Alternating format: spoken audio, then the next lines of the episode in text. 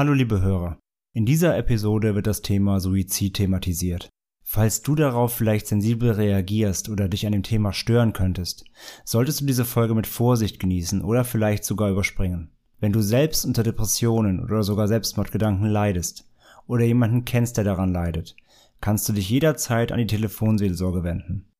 Du erreichst sie unter 0800 3 mal die 1 0 3 mal die 1 oder 0800 3 mal die 1 0 3 mal die 2 oder auch online unter www.telefonseelsorge.de. Ende mit Schrecken wird präsentiert von podriders.de, das Podcast-Netzwerk.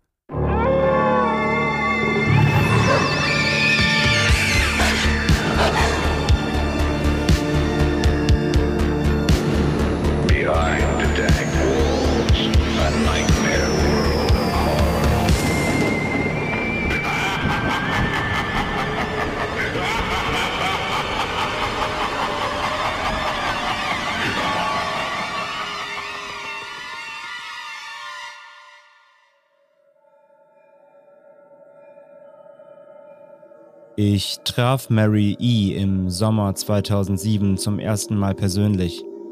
Terence, mit dem sie seit 15 Jahren verheiratet ist, arrangierte einen Interviewtermin mit ihr. Mary willigte ein, da ich kein Journalist war, sondern mehr ein Hobbyredakteur, der für eine damalige Schularbeit an Informationen herankommen wollte. Wir hatten das Interview an einem Wochenende geplant. Ich war ohnehin gerade in Chicago, wo sie und ihr Mann lebten. Aber im letzten Augenblick hatte Mary ihre Meinung geändert und sich ins Schlafzimmer eingesperrt.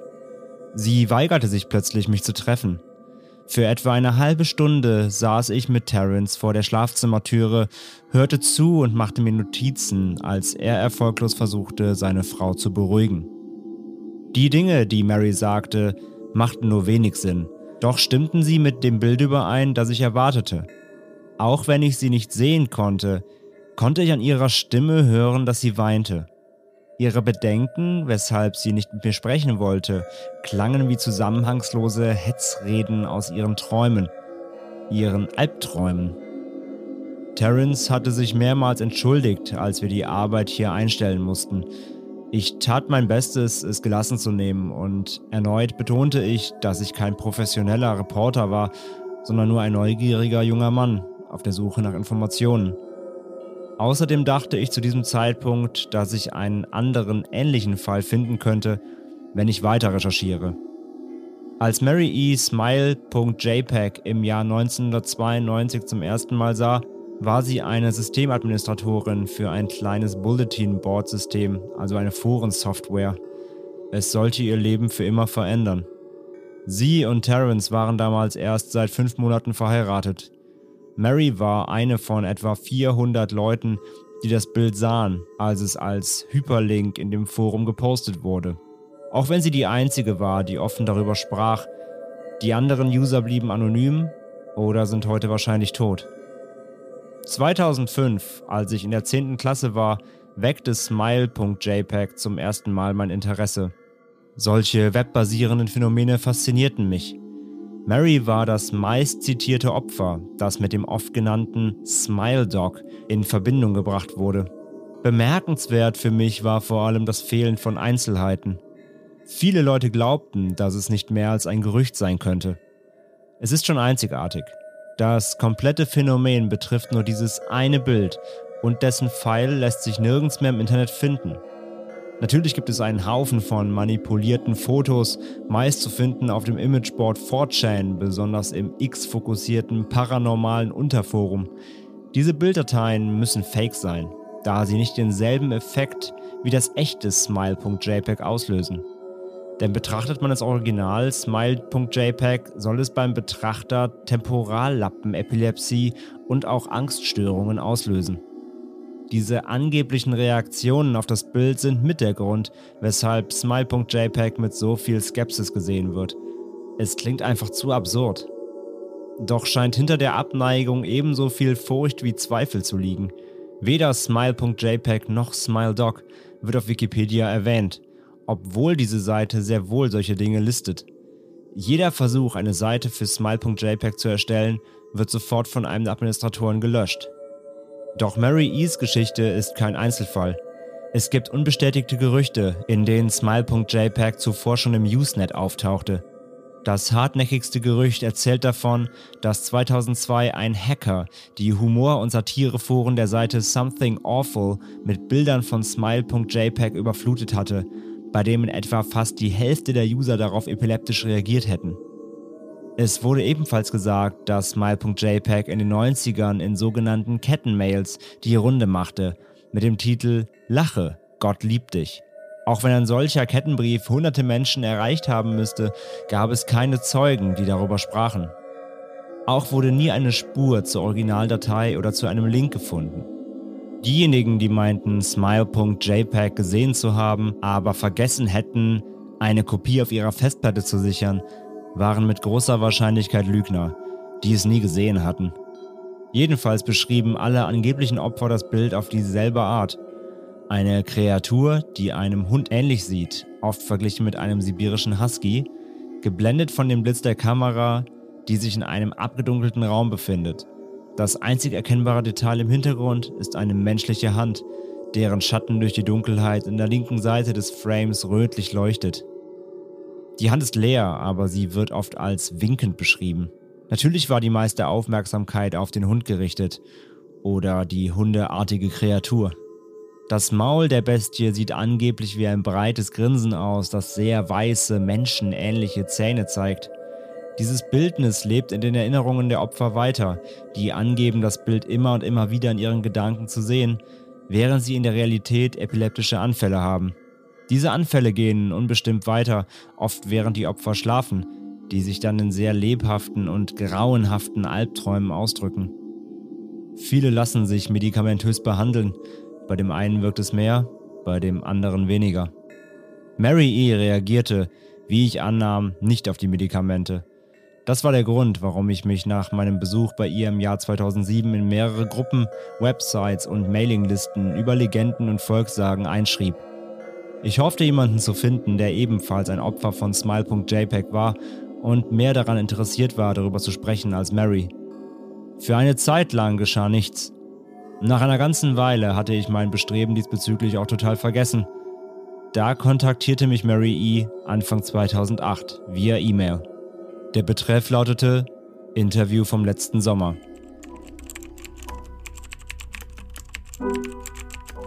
Es tut mir schrecklich leid, wie ich mich benommen habe, als du mich letzten Sommer wegen des Interviews besucht hattest. Ich hoffe, du verstehst, dass es nicht dein Fehler war eher meine eigenen Probleme, die mich zu dem machten, wie ich damals war. Ich realisierte, dass ich die Situation besser unter Kontrolle hätte halten können. Wie auch immer, ich hoffe, du verzeihst mir. Zu diesem Zeitpunkt hatte ich einfach Angst. Weißt du, Smile JPEG verfolgt mich seit 15 Jahren. Smile Dog verfolgt mich jede Nacht in meinen Träumen. Ich weiß, es hört sich dumm an, aber es ist wahr. Die Art meiner Träume und Albträume sind unbeschreiblich und sie unterscheiden sich extrem von meinem realen und normalen Träumen. Ich bewege mich nicht und ich spreche nicht. Ich schaue einfach nach vorn und das Einzige, was ich vor mir sehe, ist dieses furchtbare Foto. Ich sehe die winkende Hand und ich sehe Smile Dog. Es spricht zu mir. Es ist natürlich kein Hund, auch wenn ich nicht wirklich weiß, was es denn nun ist. Es sagt mir, dass es mich in Ruhe lassen würde, wenn ich tun würde, was es mir sagt. Alles, was ich tun muss, ist es zu verbreiten. Verbreite es, sagt es mir immer wieder. Das sind seine Worte und ich weiß ganz genau, was sie bedeuten. Es will mich dazu zwingen, es jemand anderen zu zeigen. Und ich würde es tun. Eine Woche nach meinem Vorfall bekam ich von der Post eine Mappe ohne Absender. Darin war eine 9 cm große Diskette. Ohne es zu überprüfen, wusste ich sofort, was sich darauf befand. Ich dachte lange darüber nach. Ich könnte es einem Fremden zeigen, einem Arbeitskollegen. Ich könnte es sogar Terence zeigen, auch wenn mich die Idee selbst anwiderte. Und was würde dann passieren? Nun, wenn Smile Dog sein Wort halten würde, könnte ich schlafen. Aber wenn es lügt, was würde ich dann tun? Wer sagt, dass nicht etwas viel Schlimmeres geschehen würde, wenn ich seiner Bitte nachgehen würde? Deshalb habe ich 15 Jahre lang nichts getan. Auch hielt ich die Diskette zurück und habe sie gut versteckt. Jede Nacht besucht mich Smiledog in meinen Träumen und bittet mich, es zu verbreiten. 15 Jahre lang war ich stark, auch wenn es harte Zeiten gab. Viele der anderen Opfer aus den alten Forum, auf dem ich Smiledog das erste Mal sah, hatten nichts mehr gepostet. Ich hörte, dass einige sich das Leben nahmen. Einige wurden komplett still, tauchten nie wieder im Internet auf. Das sind die Leute, um die ich mich am meisten sorge. Ich hoffe wirklich, dass du mir vergibst, Elle. Aber ich war kurz vorm Abgrund, als du mich und meinen Mann am letzten Sommer kontaktiert hattest. Ich entschied mich, dir die Diskette zu geben. Es kümmerte mich nicht, ob Smiledog log oder nicht. Ich wollte es beenden. Du warst ein Fremder, jemand, zu dem ich keine Bindung hatte. Und ich dachte, dass ich mir keine Sorgen darüber machen müsste, wenn ich dir die Diskette geben würde, als Teil deiner Recherche. Bevor du ankamst, bemerkte ich, was ich getan hätte. Ich plante, dein Leben zu zerstören. Ich konnte mich nicht damit anfreunden und ich kann es bis heute nicht. Ich schäme mich dafür, Elle, und ich hoffe, dass diese Warnung dich von weiteren Untersuchungen bezüglich Smile JPEG abhalten wird. Wenn du weitermachst, wirst du schon bald jemanden treffen, der nicht zögern würde, Smiledogs Anweisungen Folge zu leisten. Hör auf damit, solange du noch bei Sinnen bist. Mit freundlichen Grüßen, Mary E. Terence hatte mich wenig später nach Eingang der E-Mail kontaktiert und darüber informiert, dass seine Frau Mary Suizid begangen hatte. Während er alles, was ihr gehörte, gelöscht hatte, ihre E-Mail-Accounts deaktivierte und so weiter, entdeckte er die Nachricht, die sie mir schickte. Er war komplett durcheinander und erklärte mir, dass er dem Rat seiner Frau Folge leisten würde. Er hatte die Diskette gefunden und verbrannte sie, bis sie nur noch stinkendes schwarzes Plastik war.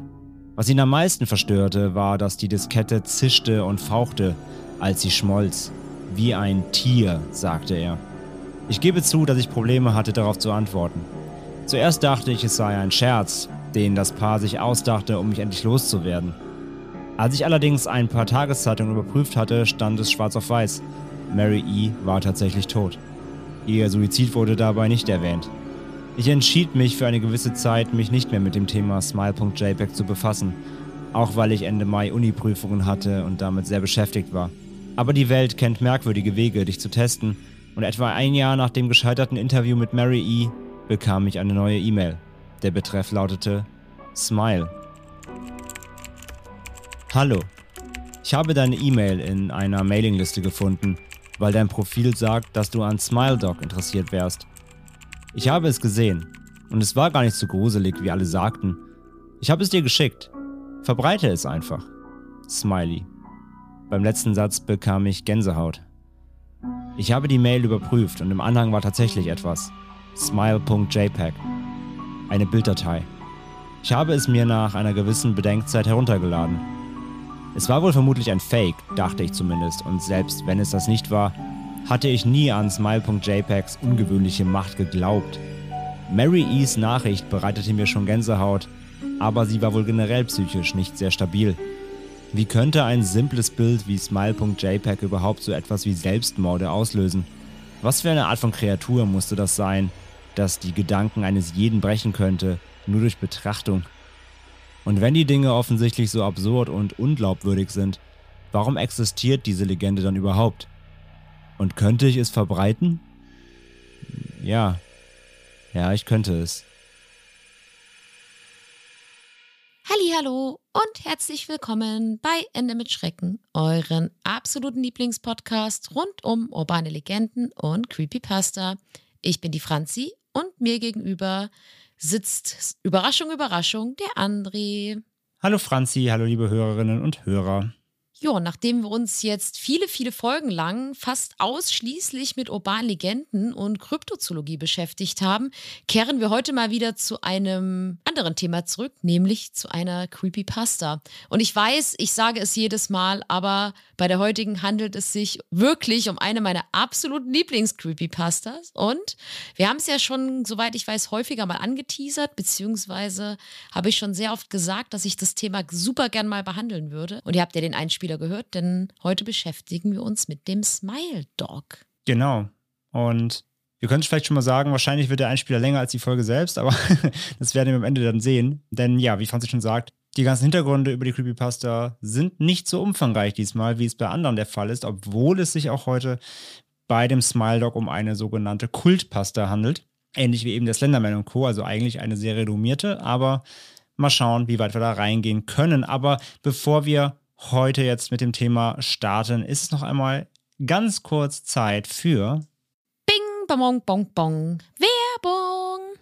Genau, für die. Denn auch die heutige Folge Ende mit Schrecken wird präsentiert und unterstützt von Clark. Wir hatten sie schon mal in diesem Monat der neuen Art, Versicherungen digital zu verwalten. Denn Clark ist eine kostenlose App für Android und iOS Smartphones, bei der ihr euch in wenigen Minuten anmelden könnt und dort könnt ihr eure bestehenden Versicherungsverträge, die ihr so habt, hochladen und habt dann bequem quasi alles im Blick, ohne Papierkram, ohne Ordnerwälzen, sondern alles schön übersichtlich auf eurem Smartphone, das ihr im Zweifelsfall eh immer dabei habt. Ja, und das Ganze spart halt wirklich, wirklich Zeit und Aufwand. Und kürzlich erst haben wir unsere vier Katzen für Krankheitsfälle versichern lassen. Man weiß ja einfach nie, was passiert und jeder, der Tiere hat, weiß, Tierarztbesuche oder halt sogar möglich anstehende Operationen können wirklich richtig, richtig ins Geld gehen. Mhm.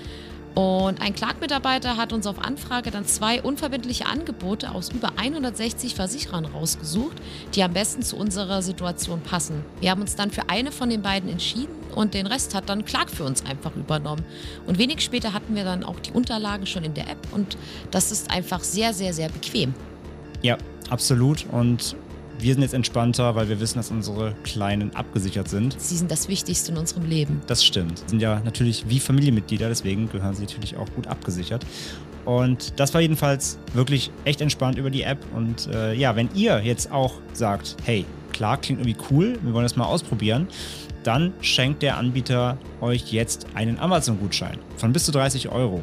Dafür registriert ihr euch in der Clark-App oder auf der Website unter clark.de oder auch in Österreich unter goclark.at. Und bei der Registrierung gebt ihr einen Gutscheincode ein, nämlich Schrecken, ja, wie in unserem Podcast-Namen. Und dann könnt ihr quasi eine bestehende Versicherung hochladen, die ihr schon habt. Ihr müsst also keine neue abschließen und dann kriegt ihr 15 Euro. Wenn ihr zwei Versicherungsverträge hochladet, bekommt ihr sogar 30 Euro. Und wie gesagt, keine neuen müssen abgeschlossen werden. Ihr könnt einfach nur eure bestehenden digitalisieren. Und auch ganz neu jetzt, wenn euch dann Clark auch selbst super gefällt, könnt ihr die App auch selbst weiterempfehlen, wie wir es gerade tun, an Freunde, Verwandte, Familie. Und wenn die sich dann registrieren über eure Empfehlung, dann kriegt ihr beide dafür 50 Euro. Also echt ein guter Deal. Ein Hinweis noch ganz wichtig zu Clark aber, wenn ihr bereits einen Versicherungsmakler beauftragt habt, der eure Versicherungen und Verträge verwaltet, dann redet vorher auf jeden Fall mal mit dem, bevor ihr Clark nutzt, denn Clark agiert quasi selbst als Makler und Verwalter und bekommt dann das Mandat der Versicherung übertragen. Das heißt, habt ihr schon einen Makler, der euch alles eben erledigt, redet vorher mal mit dem, bevor ihr Clark dann nutzt. Alle weiteren Infos zu Clark, der Gutscheincode, der Link, findet ihr auch alles bei uns in den Show Notes. Bong, biming, bong, bong.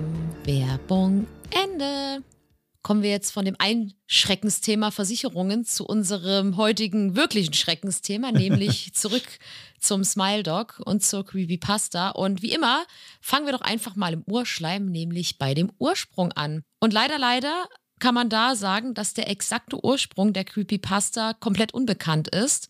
Und auch der originale Autor ist nicht bekannt und hat sich auch bis heute nicht zu erkennen gegeben, was ein bisschen verwunderlich ist, weil gerade wenn du so eine Kult-Creepypasta schaffst, ist es natürlich komisch, dass da niemand sagt, hey, ich habe das geschrieben und dann so ein bisschen Lorbeeren auch dafür mal einsagt, ne? Das habe ich auch total gewundert, genau. Also das ist auch so ein Ding, das fragen sich halt viele in der Creepypasta-Community, weil wir hatten ja auch hier schon Beispiele, wo eben dann vielleicht sogar Fortsetzungen kamen oder auch hier zum Beispiel der Brand Drowned Autor, die haben sich ja eben irgendwann zu erkennen gegeben und ja, haben ja quasi einen kleinen Namen sich damit gemacht. Und ja, hier, wie gesagt, Smile Dog, auch bekannt, vielleicht nicht ganz so groß wie der Slenderman, darüber können wir später nochmal diskutieren, aber hat einen Namen. Und dass sich da wirklich jetzt bis heute niemand, wir kommen ja gleich noch auf die Jahreszahl, wann sie zum ersten Mal erschienen sein soll, niemand gemeldet hat und gesagt, hey, das war übrigens ich. Ich bin hier der Typ, der ein Phänomen erschaffen hat. Finde ich auch spannend, ja. Absolut.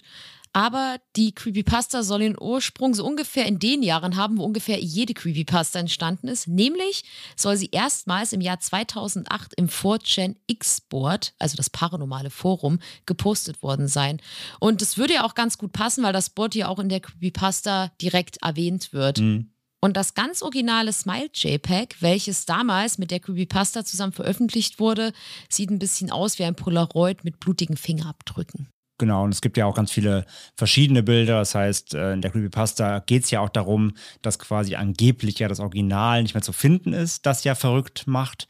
Und deswegen gibt es eben nur viele Kopien, die aber nicht denselben Effekt auslösen sollen. Das heißt, ähm, im Original ist wirklich dieses Bild, wir beschreiben es euch auch gleich nochmal im Detail, nicht nur einzeln, sondern es ist eben wie auf so einem, also ist in einem Polaroid-Foto mit Rahmen und dieser Rahmen hat so blutige Daumen- oder Fingerabdrücke noch. Und meistens findet man im Netz, wenn man nach Smile Dog sucht, aber einfach nur das Hauptbild, also einfach den Hund, diesen Husky oder was das auch ist. Wir reden gleich, wie gesagt, nochmal drüber. Ohne dieses Polaroid, diesen Polaroid-Rahmen, der fehlt meistens. Aber das Originalbild, was damals als allererstes mitgepostet wurde, das hatte diesen Rahmen noch drum. Das ist quasi der Unterschied. Und wir reden jetzt nochmal ein bisschen über die Eigenschaften des Smile Dog. Und was ist der eigentlich? Also in der Creepypasta, die ihr gehört habt, im Einspieler kommt es ja schon so ein bisschen raus. Er ist eine Art Dämon, in Hundegestalt. Ja, ist natürlich kein normaler Hund auf diesem Foto, sondern er ist natürlich äh, sehr entrückt und wenn man sein Bildnis betrachtet, soll es den Betrachter oder die Betrachter verrückt machen und den Verstand brechen. Der Dämon erzeugt dann Epilepsie und Anfälle bei den Opfern und taucht in ihre Träume ein und sorgt für Albträume ja und Visionen. Das beschreibt ja auch diese Mary eben in der Creepypasta. Er verspricht den Opfern zudem, dass ihre Visionen und ihre Albträume verschwinden würden, wenn sie eben dieses Smile JPEG, also sein eigenes Bildnis, eben verbreiten und so für weitere Opfer sorgen. Das ist so ein bisschen seine Masche. Und viele Opfer halten dem Druck aber eben nicht stand und begehen teilweise eben auch Suizid, wie wir es ja auch ebenfalls in der Creepypasta gehört haben. Diese Mary eben hier, die begeht ja dann Suizid. Und in Fanabwandlungen der Creepypasta kann jetzt Maldog sich zum Beispiel auch noch in eine dämonische Form dann auch verwandeln und in die reale Welt auch eindringen, in unsere Welt und kann auch Opfer physisch attackieren und in die Hölle herunterziehen, wie beschrieben wird. Und dann äh, wechselt er auch sein Aussehen, da kommt aber gleich nochmal äh, Franzi jetzt drauf. Und ja, also die, sag ich mal, die Eigenschaften des Smiledogs sind relativ begrenzt und letzten Endes geht es halt vor allem ihm darum, sich zu verbreiten. Ne? Er will sich, er will sich spreaden, er will, dass viele Leute ihm zum Opfer fallen. Und deswegen sagt er quasi als Angebot, hey, du hast jetzt quasi meinen, meinen Fluch auf dir liegen, wenn du ihn brechen willst, dann schick mich weiter. Und für die von euch, die nicht wissen, wie dieses Bildnis, von dem wir gerade sprechen, aussehen oder die sich vielleicht nicht so ganz trauen, sich das anzuschauen.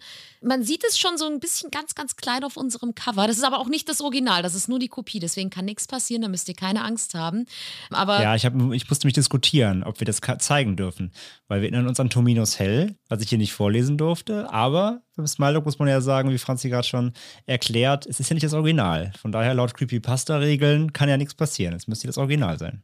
Genau, also da müsst also, ihr keine Angst haben. Ihr könnt dem Smile Dog in seine gierigen Augen schauen. Genau. Auf unserem Cover, alles cool. Aber für die, die vielleicht trotzdem ein bisschen denken, ah, ich zoome es lieber nicht zu nah ran, beschreibe ich das Bild jetzt mal sehr gerne.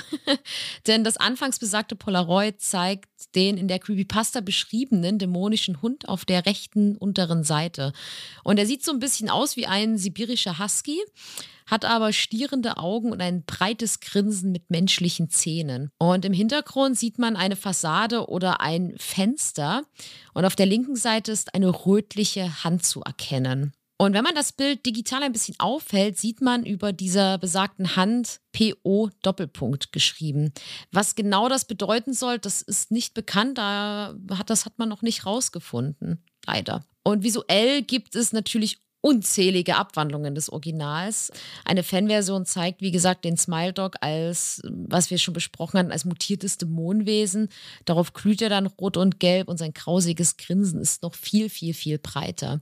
Und es gibt halt auch ganz, ganz viele Fan-Art-Autoren, die halt dieses besagte Bild wirklich in ihrem Stil umzeichnen oder das ein bisschen umwandeln oder noch den Slenderman dazu packen. Also da findet man wirklich ganz, ganz viele sehr, sehr tolle Abwandlungen auch. Es ist äh, sehr schön, sich das mal anzugucken und dann mal ein bisschen zu stöbern. Das kann ich sehr empfehlen. Ja, auch davon werden wir ein, zwei in den Shownotes packen, aber ja, ansonsten wirklich einfach Google-Bildersuche SmileDoc, dann findet ihr jede Menge davon. Wie Franzi gerade sagt, vor allem eben viele Künstler, die eben das Ganze irgendwie cartoonmäßig gezeichnet haben oder eben mit Wasserfarben oder in ihrem Stil. Genau. Ganz, ganz cool, rein von der künstlerischen Seite natürlich. Aber wir diskutieren später, würde ich sagen, über. Ich wollte würd jetzt fragen, ob du den SmileDoc gruselig findest, aber lass uns später. Wir sind ja eh nicht so lange heute vom Hauptteil, lass uns später diskutieren. Ja, gerne. Machen wir erstmal im offiziellen Teil noch weiter, denn es gibt ja noch so ein paar weitere Merkmale der Creepypasta. Da kommen so ein paar Sachen drin vor, die werden da benannt. Wir hatten schon gesagt, 4chan wird benannt, dieses X-Forum, das hatten wir ja auch schon einige Male hier im Podcast, weil da sehr viele Creepypastas ihren Ursprung haben oder zumindest da so ein bisschen die Ursuppe, wie auch hier. Aber es gibt noch ein paar andere Sachen, die benannt werden, wo wir vielleicht noch mal kurz reingehen können. Äh, zum Beispiel wird in der Creepypasta die Webseite Something Awful erwähnt. Die hatten wir hier im Podcast auch schon mal, denn da ist zum Beispiel auch der Slenderman entstanden in den Foren von Something Awful. Wer sich an unsere alte Folge erinnert, Stammhörer wissen Bescheid. Falls ihr die nicht kennt, äh, hört mal nach. Äh, schon ein bisschen älter. Ich glaube, war unsere siebte, achte Folge irgendwas.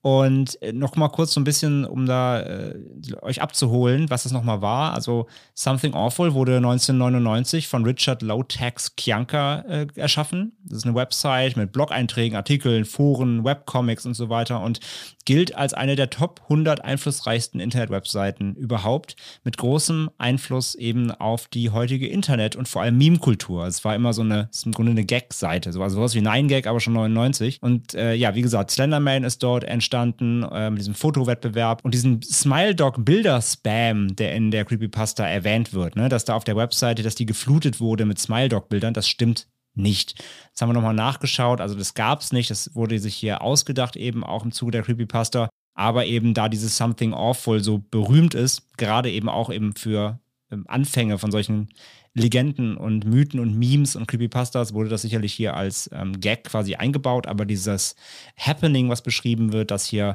die Webseite quasi ihre User mit dem Smile Dog infiziert wurden, das ist nie passiert. Das ist sich, äh, wurde sich also ausgedacht. Der ursprüngliche Gründer übrigens, Lowtax, hat die Website 2020 verkauft, letztes Jahr. Und seit seinem äh, Ausscheiden letztes Jahr wurde auch kein neuer Content mehr auf der Seite veröffentlicht. Die Foren laufen aber da auch weiterhin noch, da sind sehr viele Leute noch aktiv, aber diese Webseite hat anscheinend gerade irgendwie Pause. Aber wie gesagt, fand ich spannend auch nochmal reinzugucken, weil ja, Top 100 einflussreichste Webseiten so für, für die Internetkultur ist ja schon eine Menge. Also, wenn man sich überlegt, wie viele Webseiten es gibt. Also, die hat echt äh, die, die heutige Internetkultur, wie im Internet gesprochen wird, wie im Internet Memes verarbeitet werden, Bilder, Scherze gemacht werden, Gags verarbeitet. Da hat diese Website Pionierarbeit geleistet, kann man so ein bisschen sagen, ja.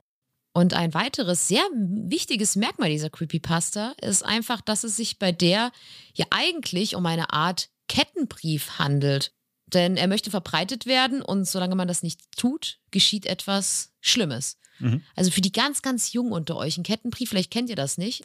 Das gab es ja früher per SMS oder auch per WhatsApp. Das hatten wir auch zum Beispiel mit Momo, bestes Beispiel, auch, war ja auch eine Art Kettenbrief. Ja. Es ist einfach, du bekommst einen Text geschickt und dann steht dann drin, du musst diesen Text 15 Mal weiterleiten und wenn du das nicht tust, dann erscheint Momo heute Nacht an deinem Fenster und erschreckt dich.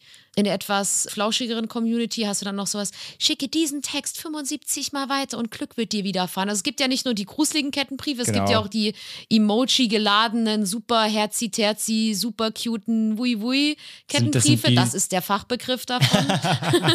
Das sind dann die, die sich unsere Eltern schicken, eher so. ja, das wollte ich jetzt nicht so sagen, Doch, aber das ja. kann man ruhig so sagen. Ja, oder also, also sagen wir es mal so, früher waren es noch Briefe wahrscheinlich sogar, daher wird der ein Brief.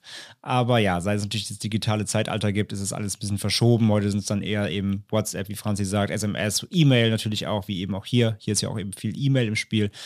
Aber das Prinzip bleibt eigentlich immer gleich. Ja, genau. Und äh, ja, 2008 war der Small Dog dann auch ein, ein Oldschool. Oder ein, naja, wenn er nicht per. Na, wobei, wurde er auch dann teilweise per Post zugestellt. Also es ist ein multimedialer Kettenbrief sozusagen gewesen. Ja. Und genau was der Smiledog ja in der Creepypasta beschreibt, ist ja halt dann wirklich einfach der Kern von Kettenbriefen, weil sie in der Regel ja auch sagen, man würde Pech haben oder Glück haben oder es würde einen selbst oder anderen etwas zustoßen, wenn man ihn einfach nicht weiter verbreitet. Ja. Von daher ist die Mechanik des, des Smile-Dogs, äh, wenn man diese ganze Creepypasta mal runterbricht, ist es wirklich ein Kettenbrief eigentlich. Nur eben hier noch mit dämonischer Ja, ein bisschen garstiger Ein Kettenbrief. bisschen garstiger Kettenbrief, genau. Aber vom Prinzip her ist es das. Ja, noch eine weitere Sache wird in der Creepypasta benannt, das fand ich ganz spannend, da bin ich ein bisschen drüber gestolpert. Und zwar wird ja gesagt in der Creepypasta, dass auch um quasi den Mythos so ein bisschen zu befeuern und das Ganze noch so ein bisschen äh, gruseliger zu machen, was, was auch diese Verbreitungskomponente angeht. Mm, Es wird gesagt, dass der Smiledog eben keinen Wikipedia-Eintrag hat, einen eigenen. Und das wäre so komisch, weil ja auch andere große Legenden und überhaupt äh, hätten da ja Einträge und sowas. Es wird, es wird mit sowas, also sowas in der Art wie Smiledog. Ähm, andere, andere Dinge in die Richtung hätten da ja Seiten, aber Smiledog nicht. Und die Creepypasta besagt, dass immer, wenn jemand versuchen würde, den Smiledog äh, bei Wikipedia einzutragen, würde das von den Administratoren von Wikipedia gelöscht. Also ganz mysteriös, die, die Administratoren von Wikipedia wollen quasi selber nicht, dass der Smiledog sich verbreitet, so das soll damit natürlich impliziert werden. Das ist natürlich Quatsch. Der Smiledog, ich habe es eben schon mal so ein bisschen gesagt, er ist zwar bekannt, aber er ist eben kein Slenderman. Er ist eher in der Creepypasta-Community bekannt, aber er hat nicht diese ikonische Ader. Es gibt über ihn keine großen Videospiele. Ist, ne? Also er ist nicht ganz so die Stilikone wie der Slenderman. Der Slenderman hat einen Wikipedia-Eintrag, weil der natürlich einfach, da gibt es Dokumentationen, da gibt es mittlerweile Filme. Der hat eine andere Ebene. Wenn jetzt wirklich vielleicht Hollywood in den nächsten Jahren mal einen Smile-Dog-Film macht, dann glaube ich, würde der Smile-Dog dann auch mal einen Wikipedia-Eintrag kriegen. Aber ich glaube, diese ganz diese Stellung im Mainstream wie ein Slenderman hat er einfach nicht. Daher, das ist, und das ist jetzt Vermutung natürlich nur, aber ich glaube, es hat einfach noch niemand probiert, dem einen Wikipedia-Eintrag zu äh, schreiben. Oder aber auch, das ist die andere Seite, ich glaube, wenn es jemand vielleicht versucht hat, dann hat es nicht gereicht, um die Relevanz darzustellen. Denn das ist das Ding. Jeder kann bei Wikipedia ja einen Artikel anlegen. Du, ich, wir alle. Das ist eine freie Datenbank. Aber Artikel, die angelegt werden, werden irgendwann, das dauert teilweise ziemlich lange, aber die werden irgendwann alle geprüft. Die äh, Moderatoren und Administratoren von Wikipedia, die offiziellen, gucken sich die irgendwann dann an äh, solange haben die auch so eine Markierung, da steht eben mal oben rechts so von wegen wurde noch nicht geprüft. Das heißt eben die Relevanz A und auch die Quellenlage des Artikels ist noch nicht überprüft. Und irgendwann werden die aber geprüft und wenn dann quasi das Wikipedia-Team sagt, der Artikel hier, der hat eben, also A hat er nichts zu suchen vielleicht, weil es ist nicht relevant genug. Oder aber eben die Dinge, die hier drauf stehen, die jemand da verewigt hat, können nicht mit genug Quellen belegt werden offiziell. Und dann können die das wieder löschen. Und das wird auch sehr, sehr viel gemacht, weil, wie gesagt, Wikipedia, freie Datenbank. Ich will nicht wissen, wie viele scherzhafte Sachen da jeden Tag angelegt werden. Meine Vermutung ist, entweder es hat schon mal jemand probiert und der wurde wieder gelöscht, weil es nicht relevant genug war, weil du hast ja kaum Belege. Wir merken ja gerade hier, wie, wir es heute jetzt besprechen, es gibt zum Smile leider wenig. Du kannst ja nicht mal belegen, wirklich hundertprozentig, wo kommt es denn her, ja? Und wenn dir solche Quellen schon fehlen, sichere Quellen, Wikipedia baut halt eher auf Quellen auf, die wollen ja Verlässlichkeit und, und es muss halt belegbar sein, dann ist es, glaube ich, schwer, sowas wie einen Smile da anzulegen. Deswegen, in der Creepypasta, wie gesagt, wird es dafür benutzt, diesen Mythos anzufeuern. In der realen Welt glaube ich einfach, es ist an einem der beiden Sachen gescheitert. Aber wenn ihr draußen sagt, hm, nee, nee, nee, das glaube ich nicht. Das muss doch, es muss doch gehen. Feel free. Creepypasta Community Auftrag von uns an euch. Versucht's. Legt doch mal einfach, legt irgendeiner von euch da draußen, wer einen Wikipedia-Account, versucht doch einen SmileDog-Account anzulegen, mal, äh, einen Eintrag anzulegen. Mit ein paar Quellen, ja, hier X-Board, aber auch das ist ja nur Vermutung, wie gesagt. Wird schwierig schon. Versucht's einfach mal. Wenn ihr Glück habt, kreiert ihr den SmileDog-Artikel, aber ich bin fast davon überzeugt, dass er wahrscheinlich gelöscht werden wird, weil es zu wenig offizielle, belegbare Quellen über ihn gibt. Was sehr, sehr schade ist. Was sehr, sehr schade ist. Und deswegen, wie gesagt, ist ja auch unsere Folge hier heute etwas komprimierter von, den, von der Faktenlage, aber das wird das Problem an Wikipedia sein. Es ist einfach nicht belegbar genug, slash wahrscheinlich nicht ganz so relevant genug, wie eben Slenderman zum Beispiel, der mehr Einfluss einfach auf die Popkultur hatte. Wikipedia, gönn mal Smile Dog. armer, armer Smile Dog. Aber das ist, also ist meine Erklärung natürlich, wie gesagt, das ist Spekulation, aber ich gehe davon aus, weil ich kenne die Wikipedia-Mechaniken. Ich habe auch schon versucht, Wikipedia-Dinge anzulegen, Einträge. Zu was denn? Ich musste für meine Arbeit schon Sachen anlegen, für zu versuchen. Das ist ein riesen, das ist mal ein riesen. Du musst wirklich jede, also wenn man so, was, so einen Satz schreibt, du musst mal überlegen, wie viele Fakten schon in jedem Satz stecken. Du musst wirklich alles belegen. Ne? Wann wurde irgendwas gegründet? Wann wurde irgendwas erfunden? Äh, wenn du eine Person beschreibst, muss halt dabei sein, irgendwie, dass die damit connected ist. Es muss irgendwo referenziert sein, auf irgendeiner Website. Es muss dafür halt irgendwo Belege geben, auf die du dich immer wieder verweisen kannst, referenzieren kannst. Wikipedia lehnt es teilweise sogar ab, wenn das quasi Belege sind, die bei dir selbst liegen. Also wenn du jetzt zum Beispiel, du machst das über deine Firma und das, der einzige Beleg über irgendeinen Fakt, den du reinpackst, ist auf der Webseite deiner eigenen Firma, dann kann Wikipedia sagen, nee, es reicht uns nicht, beleg uns das bitte mit einer externen Quelle. Das heißt zum Beispiel, wenn der Spiegel zum Beispiel über deine Firma schreibt, kannst du sagen, guck mal, das stimmt, weil der Spiegel hat es ja belegt. Verstehst du? Mhm. Also wenn du eigene Quellen nutzt, die du selber quasi ja kreierst, von deiner eigenen Webseite zum Beispiel, dann kann Wikipedia halt sagen, nee, das ist ja deine Quelle. dann kannst du ja alles behaupten. Also das ist ganz, ganz komplex. Also Wikipedia-Artikel anlegen oder beziehungsweise die nötigen Be Belege finden und Referenzen, damit der Artikel genug Unterfütterung hat, das ist wirklich schwierig. Ja, habe ich, hab ich schon viel Erfahrung mitgemacht. So, wir entschuldigen uns für die Trau für die schönen Kindheitserinnerungen, die für diese neue Info draufgegangen sind aus eurem Köpfchen. ähm, aber jetzt müssen wir mehr zu Wikipedia. ja, und wir hatten ja schon angerissen, dass es sich bei dem Smile Dog um einen Kettenbrief handelt, ein bekanntes Phänomen, würden wir mal sagen. Und zeitgleich handelt es sich bei ihm aber auch um ein anderes sehr bekanntes Phänomen beziehungsweise einen Internettrend, würde mhm. ich jetzt schon mal sagen, nämlich ja um ein Cursed Image, also um ein verfluchtes Bild. Dabei handelt es sich um Bilder, das sind in der Regel eigentlich oft echte Fotos, die aufgrund ihres Inhalts, ihrer schlechten Qualität oder einer Kombination aus beiden als sehr mysteriös oder auch beunruhigend empfunden werden. Und das Konzept davon stammt von einem Tumblr-Blog namens Cursed Images aus dem Jahr 2015. Aber solche Bilder gibt es natürlich schon viel, viel, viel, viel, viel länger. Aber 2015 wurden sie dann quasi wirklich zu einem Internet-Meme. Und manchmal sind diese Bilder, genau wie beim Smile Dog, auch noch an einem Hintergrund geknüpft. Also, dass irgendwas Schlimmes passieren soll, wenn man sich dieses Bild zu lange ansieht oder überhaupt ansieht. Aber die meisten Fotos stehen einfach wirklich für sich und die Tatsache, dass man einfach nichts über sie weiß und dass man manchmal nicht mal weiß, wer sie gemacht hat, macht sie dann einfach so richtig unheimlich, aber auch zeitgleich natürlich wieder faszinierend. Und es gibt auch einen Twitter-Account namens Cursed Images von 2016 und der hat tausende dieser Bilder auf einem beziehungsweise auf diesem Account archiviert und den posten wir euch natürlich auch in die Show Notes. Und dann könnt ihr euch da mal ein bisschen durchstöbern gerne. Also dieses Cursed Images ist halt wirklich so, das sind so ganz abstrakte Fotos, wo man sich auch beim Betrachten meistens fragt, warum? Also, wie gesagt, es sind jetzt in der Regel sind wirklich echte Fotos, die aber irgendwas völlig Ab Obstruses zeigen, dass man überhaupt nicht man, man, versteht immer nicht, warum ist, existiert dieses Foto, in welcher, wenn es nicht gestellt ist extra dafür, aber oft sieht man irgendwie, dass sie in einer, also dass sie einfach entstanden sind aus einer Situation heraus. Man fragt sich einfach immer so, wie? Warum? Also da sind teilweise Sachen abgebildet oder irgendwie Leute tragen irgendwelche komischen Dinge oder Dinge liegen zusammen rum, die nicht zusammengehören eigentlich. Also es sind einfach Dinge, die, wo man sich einfach fragt, wo das fühlt so ein Fehler in der Matrix. Man fragt sich so, das gehört nicht in die Realität. Warum ist das da? Ja, aber ich mag diese, diese Art von Fotos. Also ich verbinde den Namen Cursed Images immer mit so Gruselbildern, weil früher in meiner Jugend, als das Internet noch äh, wirklich Neuland war, so richtig, richtig, wo man noch sich mit so Routern verbinden musste, die dann so gemacht haben. Modem. Oder ein Modem, ja, oh, Entschuldigung. Modem heißt das, ja. Ja, stimmt, ein Modem, Entschuldigung, Entschuldigung. Ich wollte keine falschen Facts verbreiten.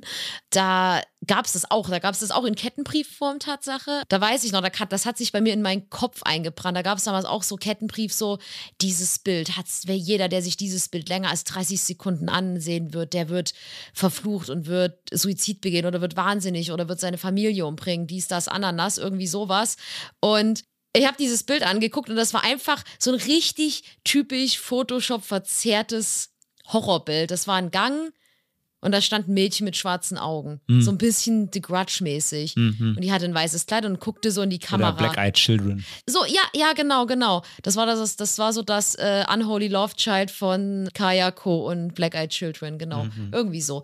Und dieses Bild war wirklich gruselig, weil das war auch so richtig verzerrt und diese, dieses Mädchen, nenne ich es jetzt mal, blickte halt direkt so in die Linse, also in dein, also sie blickte gefühlt wirklich in deine Seele und das Bild war wirklich krass gruselig. Und ich meine, ich habe das gesehen, da war ich so 12, 13. Ich habe mir natürlich fast die Hosen gepullert vor Angst. Ich habe da immer, ich habe da so mit, mit, den, mit den Händen vor den Augen geguckt, dann immer so ganz kurz, so bloß nicht zu lange raufgucken, weil sonst Fluch. Und äh, damit verbinde Weil ich das immer. Fluch. Weil sonst Fluch. Also das, das verbinde ich immer mit so Cursed Images. Und das, daran muss ich auch denken, wenn ich äh, an den Smile Dog, also wenn ich so Smile, die Smile Dog Creepypasta lese. Das verbinde ich immer sehr damit, weil solche Bilder haben, sind damals immer kursiert. Ja, und das ist halt der Unterschied zwischen dem neuen Trend und diesen alten Fotos. Ich meine, früher gab es ja auch diese Websites, wo du zum Beispiel irgendwie ein kleines Labyrinth lösen sollst und irgendwann kommt dann so ein Jumpscare. Ach ja. Dann kommt zum Beispiel hier die Exorzisten von Exorzist die Fratze und sowas, Mhm. ne? Sowas gab es ja früher ganz oft, oder wie du, halt, wie du auch gerade sagst, eben solche, solche Geisterbilder oder Spukbilder oder sowas, oder halt wie kleine Mädchen und irgendwelche Monster im Gang oder sowas. Genau. Das ist das, das kenne ich halt natürlich auch, klar. Das war früher ja gang und gäbe. Und da, aber dieser neue Trend dieser Cursed Images, das geht tatsächlich eher eben, sage ich ja, dahin, es ist die Realität, aber sie wirkt so, ab, so abstrakt, dass es unangenehm ist. Ne? Also das, darum geht es ja in diesen, in diesen neuen Trend der Cursed Images. Es sind echte Fotos, nur von irgendwelchen Situationen, wo du halt einfach nicht verstehst, warum die da gerade sind. Und die sind teilweise, die müssen nicht mal gruselig aussehen. Es ist einfach komisch. Es, es, du verstehst nicht, warum das existiert. Ja, also das, das kann, ist offensichtlich sind noch Sachen, ich habe heute nochmal auf den, auf den Twitter-Account geguckt. Da steht zum Beispiel, das ist so ein Kindergeburtstag, da hinten in der Ecke steht einfach ein Clown mit einer Axt.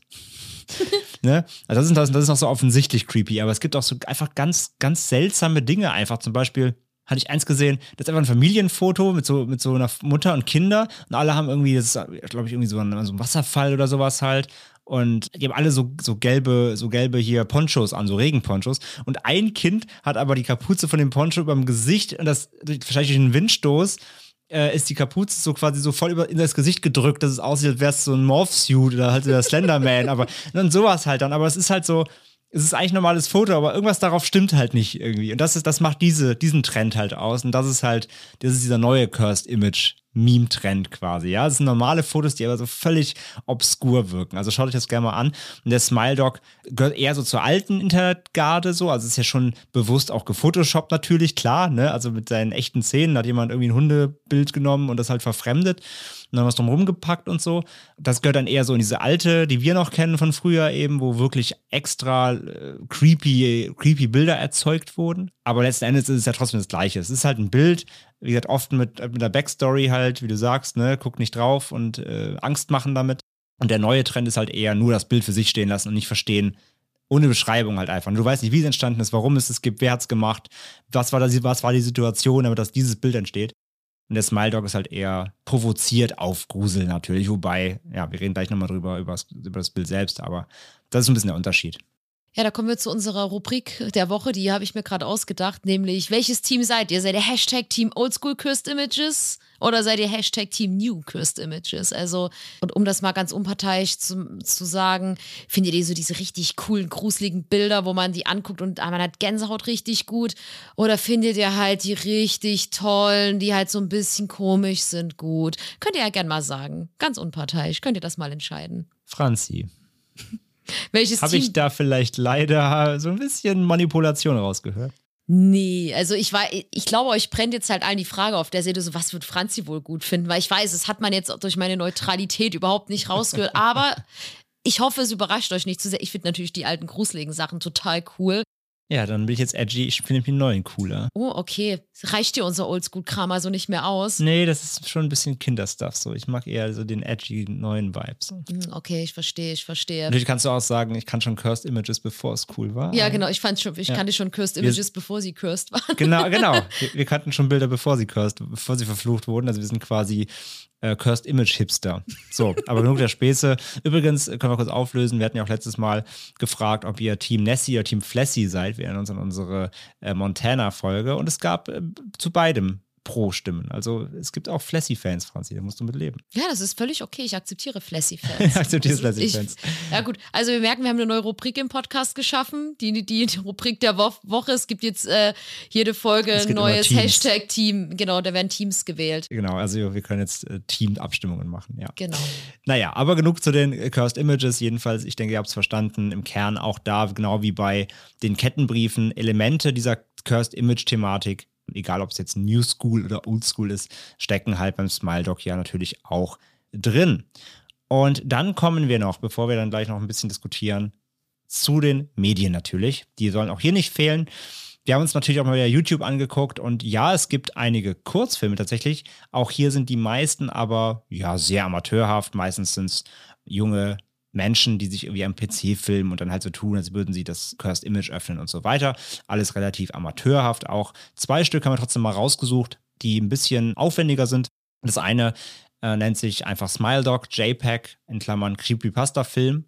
Wurde hochgeladen am 12. Oktober 2013 vom Channel 8-Bit Massacre mit 16.000 Abonnenten und das Video hat 64.000 Aufrufe. Und darin bekommt ein junger Mann eben eine E-Mail mit dem Smile Dog im Anhang und er schaut sich das Bild äh, an, denkt sich nichts dabei und er geht dann ins Bett und hat danach eben, wie in der Creepypasta auch beschrieben, Albträume und Visionen, wie er durch den Wald rennt und verfolgt wird vom Smile Dog vermutlich. Und als er aufwacht, ja, ist er kurz halt ein bisschen dis disillusioniert von den erlebten Träumen und dann guckt er auf seinen PC-Bildschirm und da kommt dann Jumpscare-artig der Smile Dog in groß und starrt ihn an und dann geht es in die Credits nicht großartig aufregend, aber ist ganz nett gemacht und ein bisschen hochwertiger auf jeden Fall gefilmt als so die, den anderen Durchschnitt, den wir so gefunden hatten. Das war der eine.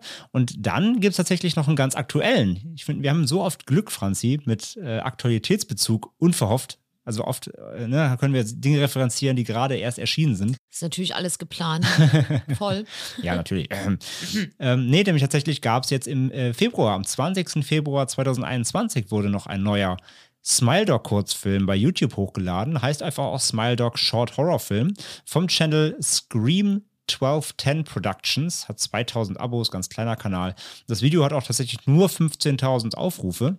Könnt ihr noch ein bisschen pushen, denn das ist gar nicht so schlecht gemacht. In den Credits bzw. in der Infobox bei YouTube steht auch, wurde quasi in der Pandemie gedreht mit einem iPhone 8 ganz alleine.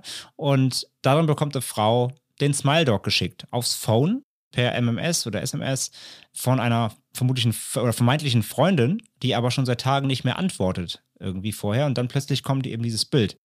Und sie denkt sich auch so, hä, was ist das denn? Und ja, anschließend passieren in ihrem Haus seltsame Dinge. Sie bekommt Visionen, sie sieht irgendwie Schatten und äh, irgendwas stimmt da nicht in ihrem Haus plötzlich. Und sie ruft auch die Polizei, die dann irgendwie kommen. Und ja, nach und nach dreht sie aber irgendwie durch und dann plötzlich ist überall Blut und sie weiß nicht, was passiert ist. Und äh, ja, mehr verrate ich mal nicht. Es wechselt so ein bisschen zwischen, ähm, ich weiß nicht, ob ihr so Filme kennt wie Unfriended, die so äh, oder, oder Searching, die so quasi ein neuer Trend, so dieser On-Screen-Filme, also im Kino, richtig, Kinofilme, wo quasi sich das Geschehen komplett auf einem Bildschirm abspielt. Ja, also so, so neumodische Social Media oder in Skype gibt es das auch oft. Da wird quasi eine Story erzählt auf dem Bildschirm. Und so macht der, äh, dieser Kurzfilm das hier auch so ein bisschen. Man sieht halt oft ihren, einfach nur ihr Phone, also ihr, ihr Screen vom Phone, wie sie Nachrichten schreibt oder wie sie Leute anruft. Man sieht eben immer nur den Phone-Screen, aber später wechselt es dann auch so ein bisschen so Found-Footage-mäßig in so einer Handkamera eben mit dem iPhone gefilmt wo sie eben durchs Haus geht in Ego-Perspektive und dann eben Dinge sieht und Jumpscares und so weiter und so fort. Ist halt homemade, aber ist gut gemacht tatsächlich. Also dauert auch fast eine halbe Stunde, der ist relativ lang. Und den könnt ihr euch echt mal angucken, der ist nicht schlecht. Verlinken wir äh, ebenfalls dann beide auch in den Show Notes natürlich. Und diesmal haben wir auch mal ein bisschen händische Lektüre. Denn es gibt auch ein Buch, der sich ein bisschen mit dem Smile Dog befasst. Das nennt sich Slenderman und Smile Dog. Creepypasta und Großstadtlegenden. Von der Autorin Petra Snyrim. Ich hoffe, ich habe den Namen richtig ausgesprochen. Ich weiß auch nicht, wie man sie ausspricht. Also, falls du zuhörst, liebe Petra, äh, sorry. Wird nämlich geschrieben C-N-Y. Ich bin mir nicht sicher, wie sie ausgesprochen wird. Ich leider auch nicht. Ja, das Buch ist beim Riva Verlag erschienen und es ist ein Buch über Creepypasta mit unter anderem Slenderman und Smiledog als bekannte Beispiele dann. Ich bin mir gar nicht mehr sicher, ob wir das Buch auch als Beispiel damals beim Slenderman ich, ich glaube Tatsache schon. Haben. Ich glaube das kommt auch, mir sehr bekannt vor. Ich, ja, ich meine auch, wir hatten es da auch mal referenziert. Aber jedenfalls, ja, das ist so, es gibt gar nicht so viele Bücher über Creepypastas tatsächlich. Ähm, und das ist halt so eins, da hat die äh, Autorin eben hier, wie gesagt, die, die Mechanik Creepypasta eben erklärt sie da und die Beispiele nimmt sie da eben, wie Slenderman Smile Dog eben als bekannte Kultpastas, als Aufhänger einfach. Genau. Könnt ihr euch mal aus, könnt ihr mal auschecken. Ansonsten gibt es gar nicht so viel Literatur über Creepypasta. Das habe ich nämlich auch noch mal geguckt. Vielleicht müssen wir mal ein Buch schreiben, Franzi. Das Ende mit Schrecken Creepypasta-Buch. Oh Gott, da habe ich keine Zeit für. Ich mache das schon. Okay. ja, und damit wären wir tatsächlich auch am Ende des offiziellen Rechercheparts. Wie gesagt, ist nicht so viel. Wir haben uns immer ein bisschen davor gedrückt, den Smile Dog zu machen, weil wir eben wussten, dass es zudem leider eben einfach nicht viel gibt. Aber wir haben uns jetzt gedacht, come on, die Pasta ist natürlich ein bisschen länger und die Einspieler gehören ja auch nun mal auch fest mittlerweile zu unseren Folgen hier. Äh, freut ihr euch auch immer drüber und haben uns gesagt, komm, mit Einspieler und ein bisschen Recherche und ein bisschen natürlich auch gucken, was ist noch so mit drumherum. Wir haben uns jetzt nicht nur auf die Creepypasta eben versteift, sondern haben ja auch ein bisschen geschaut, was steckt da so drin, haben noch ein paar andere Sachen nebendran erklärt, die da eben so ein bisschen äh, mit drin stecken und die man ableiten kann. Und von daher haben wir uns gesagt, komm, machen wir den Smile Dog. Er gehört immerhin zu den Kultpastas, den können wir ja nicht auslassen. Und wie immer die Frage an dich, Franzi. Den Smile Dog kanntest du, weiß ich natürlich. Kannst du den seit Beginn oder hast du es damals direkt mitbekommen, so im Rahmen der, der Creepypasta-Welle? Und natürlich, ja, wie findest du die Creepypasta generell? Ich bin durch einen ziemlichen Zufall damals über diese Creepypasta gestolpert, weil ich habe mir damals eine Creepypasta-Vertonung bei YouTube angeschaut über das No-End-Haus. Ah. Und da wurde dann halt in den Side Notes angezeigt, dass die Autorin oder beziehungsweise die YouTuberin dann auch äh, den Smile Dog vertont hat. Und ich dachte mhm. mir so, okay, Smile Dog habe ich noch nicht gehört, was ist das? Und dann habe ich da mal raufgeklickt und habe mir den dann mal angehört und muss wirklich sagen, da hat es mich schon gecreept. Ich mag die Creepypasta echt super, super gerne. Ich weiß, ich sage es bei jeder, aber Smile Dog ist wirklich unter meinen Top 3 Lieblings-Creepypasta. Oh. Ja, wirklich, wirklich. Ich weiß nicht, was mich daran so fasziniert. Ich kann es wirklich nicht sagen, aber ich finde, die hat schon so einen gewissen Grusel irgendwie. Kann auch daran liegen, dass ich halt früher halt diese Cursed Images die Oldschool Cursed Images sowieso schon so, so gruselig fand. Und es hat mich damals, ich, ich, ich weiß nicht, wie alt ich da gewesen bin, da war ich aber auf jeden Fall schon Teenager. Und es hat mich halt damals auch sehr an The Ring erinnert. Das ist ja auch genau dasselbe Prinzip. The Ring ist ja Videokassetten, Kettenbrief sozusagen. Ja, klar. Und das hat mich damals auch ganz schön gegruselt, ganz, ganz schön gegruselt. Und mhm. ich kann mir vorstellen, dass da halt so diese Faszination mit drin lag. Und ich finde, die ist halt auch echt gut geschrieben. Die ist ganz gut geschrieben, ja. Aber selbst die deutsche, das ist ja oft das Problem, was wir ja auch bei Jeff the Killer und so wissen. Oft sind die Übersetzungen ein bisschen holprig, weil es oft Jüngere übersetzen. Kein, kein Diss an Jüngere, aber ist halt so. Da ist die Grammatik meistens nicht so ausgefeilt. Und wir müssen ja oft auch unsere, wenn wir hier die, die Einspieler machen, müssen wir oft auch noch mal ein bisschen nachbessern, damit es natürlich also A, sprachlicher wird, aber B, auch von der Wortwahl. Aber Smile Dog ging tatsächlich, fand ich auch. War ich überrascht. Und ganz kurz, bevor wir weiterreden, ähm, die YouTuberin, von der ich gerade gesprochen habe, die heißt übrigens Sakura Creepypasta. Die können wir euch gerne auch mal verlinken. Ich finde, die hat die Creepypasta-Geschichte immer sehr, sehr gut vertont. Sie hat halt unter anderem, wie man ja auch gerade schon gehört hat, das No End House gemacht. Macht leider seit sechs Jahren keine Videos mehr, aber wer sich mal so ein paar schöne Creepypastas anhören möchte, kann, können wir sehr, sehr empfehlen, auf jeden Fall. Aber weiter im Text. André, kanntest du die Creepypasta und wie findest du sie denn? Ich kannte sie auch. Ich kannte aber wie meistens nur das Bild. Oder, also, beziehungsweise ich kannte den Rahmen, ich kannte aber nicht alle Details. Also, ich wusste nichts von Mary und so weiter. Das habe ich jetzt erst im Rahmen der Recherchen dann eben, als ich mir die ganze Creepypasta mal durchgelesen habe, die ja auch gar nicht so kurz ist tatsächlich, dann habe ich erst die ganzen Hintergründe erfahren quasi. Also ich kannte das Bild, ich wusste eben, dass es so ein Cursed Image ist, das verflucht sein soll, das wusste ich grob, aber ich kannte nicht alle Details der Pasta so. Und jetzt, wo ich sie komplett kenne, samt Hintergründe, aber auch eben so, was, was sie überhaupt aussagt oder wie gesagt, diese Kettenbriefmechanik plus bisschen paranormal. Ich finde sie cool. Ich finde sie, wie du sagst, genau, ist halt so ein Ring, Ring-Ding. Ich mag diese Art der Erzählung sehr gerne es gibt halt Zeugen beziehungsweise und Opfer, ne? Aber es ist halt jetzt nicht bei Slenderman, dass halt Leute, also Kinder verschwinden und dann sind die halt weg, sondern hier ist halt so, die Menschen stoßen darauf und können aber noch was davon erzählen. Also die sterben ja nicht, sondern sie werden halt geplagt davon. diese ganze Idee, das so aufzuarbeiten, mag ich ganz gerne und halt auch, wie sie sich ausgeht, also dass, dass es halt auch offen bleibt, ne? nach dem Motto, ich habe es jetzt gesehen, also der Ich, der Protagonist quasi, ist also Ich-Erzählung, der Protagonist hat es gesehen und eben ja, wird er es weiter verbreiten oder nicht, ne? Also beziehungsweise war es das Original, was er da bekommen hat oder nicht? Das bleibt ja quasi offen. Und das finde ich halt auch ganz, ganz spannend an der Pasta. Was ich mal zurückspielen würde, ist dann nämlich an dich. Findest du denn das Bild des Smile Dogs? Findest du das auch heute noch gruselig? Ja. Also ist jetzt nicht so, dass es mich total abcreepert und ich denke mir, oh Gott, ich kann es mir gar nicht angucken, aber ich finde, es ist schon nicht schön anzusehen. Also ich finde, es ist halt einfach unangenehm. Also allein schon, ich finde es immer gruselig, wenn man Tieren menschliche Zähne gibt. Ich finde, das allein ist schon so ein richtiger Ekelfaktor. Ja, das stimmt schon ein Also ich bisschen. finde, die ja. menschliche Mundhöhle ist eh abartig. Entschuldigung, aber äh, ich finde Mensch, menschliche Mundinnenhöhlen irgendwie unheimlich. Ähm, Wie oft am Tag guckst du da so rein? ja, Ist umgeschult zum Zahnarzt? Ich weiß es noch nicht. Oder, nun. oder tätowier, tätowierst du wieder viele Zungen in letzter Zeit? nee, ich habe noch nie eine Zunge tätowiert. Oh. Ja. Nee, Ähm, aber ich verstehe, was du meinst. Ich finde halt, also ich habe es mir jetzt echt, natürlich jetzt im Zuge auch unserer Recherchen einfach nochmal natürlich öfter angeguckt als vorher. Fast jeden Tag irgendwie mit einmal, weil es halt in unserem, in unserem Ordner drin war, den wir gearbeitet haben. Aber ich muss sagen, umso mehr ich es angucke, umso alberner finde ich es auch. Also creepy, also gruselig finde ich es nicht so richtig. Ja, es ist schon irgendwie weird, also es ist, ein bisschen, ist ein bisschen komisch und seltsam und eben ein Cursed Image, ne? Also es gehört, es passt alles nicht zusammen. Sieht einfach komisch aus und seltsam. Aber ich finde irgendwie, wie der, wie der Doggo lacht und mit den, also ich finde es eher ein bisschen, bisschen albern fast schon. Also so richtig gegruselt hat es mich jetzt nicht mehr. Ich glaube, hätte ich mich, also ja klar, äh, in der Jugend, im frühen Jugendalter als Kind, klar, da hätte ich es, glaube ich, noch gruseliger gefunden. Ich habe es zum ersten Mal mit, keine Ahnung, irgendwann im Jugendalter, eher so im äl älteren Jugendalter, 16, 17 irgendwann vielleicht, zuerst mal gesehen. Vielleicht ein bisschen, nee, älter noch, Quatsch, älter, muss ich älter gewesen sein. Ist ja erst von um 2,8 gekommen. Da war ich schon über 20. Also deswegen, ich glaube, richtig gruselig fand ich es nie, aber wie du sagst, ja, so ein bisschen unangenehm. Aber ich finde den Doggo selbst, finde ich eher so ein bisschen, bisschen albern fast. Wie geht's dir? Ich finde das trotzdem, ich finde, das hat schon ein bisschen so ein Geschmäckler, das Bild. Mhm. Ich frage mich halt, also ich finde es halt krass, dass man halt von so einem Bild auf so eine Creepypasta kommt. Also ich gehe mal davon aus, dass der unbekannte Autor oder die Autorin Mhm. ähm, das ja wahrscheinlich dann selbst zusammengebastelt hat.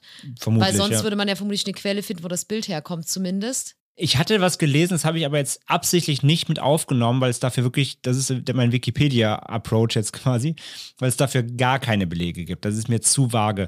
Ich habe in einer Quelle gelesen, es gibt Menschen, die behaupten, sie hätten das Bild oder zumindest es gab quasi eine Legende über dieses Bild, bevor die Creepypasta irgendwo erschienen ist. Menschen hätten sich schon angeblich von dem Bild erzählt, weit vor dem Text. Davon gibt, dafür gibt es aber gar keine Belege. Und ich glaube, das ist eher auch wieder eine eigene Legendenbildung innerhalb der Creepypasta, dass sich jetzt im Nachhinein erzählt wird, oh, das Bild gab es aber irgendwie schon vorher oder es gab darüber Gerüchte, dass es das schon, sich schon irgendwo verbreitet hätte. Angeblich auch, weil die, weil die Creepypasta spielt ja, also zumindest als Mary das Bild zum ersten Mal gesehen hat, war es, glaube ich, 1992. Und ich glaube, das ist so ein Mythos-Ding. So, weißt du, in den 90ern wurde es ja schon erzählt, aber Ja, erst Ende ja, 2000 kam, Ende 2008, dann kam erst die Creepypasta und so. Also das, dafür habe ich wirklich gar keine Belege gefunden, dass es das Bild vorher gab. Ich glaube, das ist auch mit entstanden und ich vermute auch, dass die Autorin oder der Autor das mit äh, Photoshop oder, naja, damals wahrscheinlich eher noch Paint oder so, äh, selber gebastelt hat. Das glaube ich auch. Also, dass dieser, dieses, das Bild gab es vorher, das ist, glaube ich, ein eigener Mythos. Dafür gibt es wirklich gar keine Belege. Deswegen habe ich es auch hier aus unseren Fakten rausgelassen. Ja, aber ich finde es halt so interessant, dass du so ein Bild bastelst und dann so eine coole Geschichte daraus ja, entstehen lässt. Mhm. Ich finde, das ist eigentlich auch ganz cool, gerade bei dieser Creepypasta, dass der Autor oder die Autorin nicht bekannt ist. Ja. Ich finde, das macht nochmal so einen extra Touch. Das, das stimmt auf jeden Fall. Da gebe ich dir recht, ja. Weil wir hatten in den, sagte ich ja vorhin, in den Creepypastas, die wir bisher gesprochen schon haben, wo der Autor bekannt ist oder vielleicht sogar dann aufgrund des Erfolgs, in Anführungszeichen, was draus gemacht hat, sich selber präsentiert, vielleicht sogar Interviews gibt. Das entmystifiziert natürlich die auch die Creepypasta total, ne? Weil dann weißt du genau, der war das, der hat sich das ausgedacht, vielleicht hat er sogar drüber gesprochen, wie er es kreiert hat. Dann ist es ja quasi wirklich wie eine, einfach nur noch Fiktion. Wenn man natürlich wie hier gar nichts weiß, macht natürlich ein bisschen den, den Faktor mit aus, dass man sagt so, hm, vielleicht doch was dran. Ne? Also so, da bleibt der Creepypasta-Gedanke, dass es halt wirklich echt sein könnte, Ja, bleibt halt auch in der Ich-Form geschrieben dadurch, ist. genau, ne? bleibt dadurch natürlich deutlich mehr erhalten. Also vielleicht ist es ja auch die Autorin oder der Autor. Vielleicht haben die sich, hat der oder die bewusst auch dazu entschieden, sich nicht zu melden. Vielleicht gerade um den Gedanken zu erhalten. Ist ja auch Möglichkeit. Dass man sagt, ich will das nicht entmystifizieren. Das soll diesen Schatten bleiben so. Das, das finde ich halt, das fände ich halt spannend so. Finde ich halt auch cool, aber ich finde es auch immer so schade, weil man würde so den Erschaffer oder der Erschafferin ja gern mal so, ja, ein bisschen Lorbeeren Geben. zuwerfen. Ja, ja. ja. So, dass, dass man einfach sagen kann, ey, ich finde die Geschichte richtig cool. Aber andererseits Wir sind ja auch im Internet, es ist ja das Zeitalter des Internets. Ich glaube, so als Autorin oder als Autor setzt du dich halt hin, denkst du so, jetzt äh, gehe ich ja mal ein bisschen Smile Dog googeln und guck mal, wie die Leute das noch finden. Also es, natürlich kriegt man das ja alles mit, wie die Leute das abfallen. Das ist ja halt eher eine der bekanntesten Creepypastas einfach und zählt ja auch als historische. Das ist, glaube ich, auch schon. Vielleicht ist es auch einfach der Gedanke, der dann ausreicht, was natürlich auch sehr schön ist. Ja, aber definitiv, dass man es nicht weiß, macht schon viel aus für den Gruselfaktor oder den Faktor der Pasta, genau. Ja. Mehr, mehr als man jetzt, wenn man wieder genau, genau die Intentionen des, desjenigen kennt und so weiter, genau. Das, das stimmt auf jeden Fall. Ja, also auf jeden Fall, ich finde die, wie gesagt, ich finde die spannend, ich finde die, ich finde die cool, ich finde auch, auch hier wieder zu Recht Kultstatus irgendwie, weil sie hat was Besonderes. Allein dadurch auch hier wieder, dass es sich mit Bild und Text so weitergetragen hat dass da so viel auch dann auch gerade im äh, Fanart-Bereich so viel eigenes entstanden draus ist. Also muss ja auch erstmal schaffen halt, ne? Das sagen wir immer wieder, muss ja auch erstmal schaffen, was zu kreieren, was sich so verbreitet halt, ne? Worüber, Ja, absolut. worüber Menschen jetzt eben auch ein Jahrzehnt später immer noch, wie wir heute, drüber sprechen. Von daher nur mein äh, Respekt an diese äh, Pasta. Und also wie gesagt, äh, ihr müsst keine Angst haben da draußen. Der Smile Dog wird euch nicht in euren Träumen verfolgen, denn wir haben euch natürlich nicht das Original gepostet, sondern eine Kopie, die keine Macht hat, wie der Protagonist in der Preview Pasta ja auch sagt. Von daher könnt ihr unsere Folge natürlich gerne teilen. da müsst ihr gar keine Bedenken haben, dass ihr irgendjemanden damit verfluchen könntet. Und ja, ich würde sagen, damit haben wir es eigentlich auch für heute. Yep. Das war der Smile Dog. Äh, Wir hoffen, euch hat die Folge natürlich gefallen, auch wenn es heute nicht so umfangreich war, was die Details angeht. Aber ich glaube, wir haben trotzdem über ein paar spannende Sachen äh, geredet, die diese Creepypasta umgeben und wie gesagt, welche Referenzen sie hat und auch das mit dem Wikipedia, wie gesagt, die Challenge besteht. Wenn einer von euch vielleicht schafft, einen Smile Dog Eintrag bei Wikipedia anzulegen, dann können wir behaupten, die mit Schrecken Community ist dafür verantwortlich. Also äh, seht, seht zu. Ansonsten bedanken wir uns und hoffen, dass ihr auch beim nächsten Mal wieder dabei seid. Und bevor wir aussteigen, hat Franzi noch eine kurze Anekdote. Ja, ich hatte neulich eine, eine sehr, sehr wunderschöne Begegnung mit einer Hörerin von mir. Denn die war. Von dir. Ja, danke. Ach so, Entschuldigung. Okay, Leute, ich bin raus. Franzi macht den Podcast jetzt alleine. Anne mit Schrecken, der Podcast mit Franzi Hacker. Ich bin raus. Tschüss. Eine Hörerin von mir. Eine Hörerin von mir, nicht von André. Ja, denn ich hatte neulich eine Begegnung mit einer Hörerin von uns, denn die war Kundin bei meiner liebsten, liebsten Arbeitskollegin Marie bei uns im Tattoo-Studio und ich hatte nicht so den besten Start in den Tag. Ich war ein bisschen müde und war ein bisschen äh, schlecht drauf an dem Tag und dann ist sie zu mir gekommen und hat äh, ja gesagt, dass sie Fan von unserem Podcast ist und das fand ich, da habe ich mich richtig, richtig, richtig gefreut und sie hat mir einen Red Bull geschenkt. Das war, da habe ich mich noch mehr gefreut. noch mehr gefreut, da ja. habe ich mich noch mehr gefreut, ja. Und dann ähm, wollte ich auf jeden Fall noch mal viele, viele Grüße da lassen an dieser Stelle, weil das hat mir, da ist mir wirklich mein Herz aufgegangen und ich habe mich, äh, es hat, es, es war wirklich schön zu hören und ich war im ersten Moment, glaube ich, ein bisschen perplex und dachte mir so, oh, oh, wie schön, wie schön, aber ich, ich, es, hat, es hat mein Herz wirklich zum Aufblühen gebracht und hat meine Laune an diesem Tag wirklich erheblichst gesteigert. Und ja, also vielen Dank an dieser Stelle, wenn du äh, gerade zuhörst. Ich ich habe leider ein schlechtes Namensgedächtnis, es tut mir total leid, aber ich hoffe, dass wir uns mal wiedersehen, wenn du mal wieder bei Marie bist. Ja, unbekannterweise Grüße auch von mir, äh, auch wenn wir deinen Namen nicht wissen, weil Franzi ein Gedächtnis wie ein Sieb hat. Aber geht mir genauso, ich kann mir auch überhaupt keine Namen merken, ist furchtbar. Jedenfalls Grüße an dich. Du weißt, denke ich mal, wer du bist, so wie Franzi es beschrieben hat. Und ja, danke fürs Zuhören. An der Stelle, wie gesagt, bedanken wir uns auch bei euch allen natürlich fürs fleißige Hören. Und wir sind dann auch schon nächste Woche wieder da mit einer Folge unheimlich persönlich. Oh, das wusste ich noch gar nicht. Jetzt weißt du es. Cool. Und in zwei Wochen gibt es natürlich wieder eine reguläre Folge. Mal schauen, was wir ausgraben. Irgendwas werden wir schon finden. Wir haben auf jeden Fall noch ganz viel natürlich auf dem Zettel. Und vor allem haben wir auch noch ein paar Sachen letztes Mal geschaut, so, was wir nicht behandelt haben. Es gibt tatsächlich auch immer noch so ein paar wirklich Standard-Urban Legends. So Richtung vergiftete Süßigkeiten, ne? Spritze im Bussessel und so weiter. Da gibt es noch mehr so wirklich Standarddinger, so richtige Basics, die wir noch nicht hatten. Also wir haben noch richtig viel Futter, gerade was Legenden angeht. Da schauen wir mal, was wir für euch ausgraben. Folgt uns auf Social Media natürlich, kommt auf unseren äh, Discord-Channel, wenn ihr das möchtet. Da könnt ihr mit uns äh, chatten und euch austauschen, mit uns und mit anderen Hörerinnen und Hörern. Den Link dazu findet ihr in den Show Notes. Und natürlich äh, auch unsere Facebook-Gruppe, die nach wie vor natürlich steht und aktiv ist. Auch da könnt ihr reinkommen, wenn Discord nichts für euch ist. Ihr habt die Wahl. Wir sind überall erreichbar. Instagram, Twitter, Facebook, Discord. Kommt überall hin, schreibt mit uns, chattet mit uns, schickt uns eure Ideen, eure unheimlich persönlichen Geschichten natürlich. Und dann bleibt uns, glaube ich, nicht weiter zu sagen, außer lieber ein Ende mit Schrecken als Schrecken ohne Ende. Und dann hören wir uns in Folge 61 wieder. Tschüss. Tschüss, macht's gut.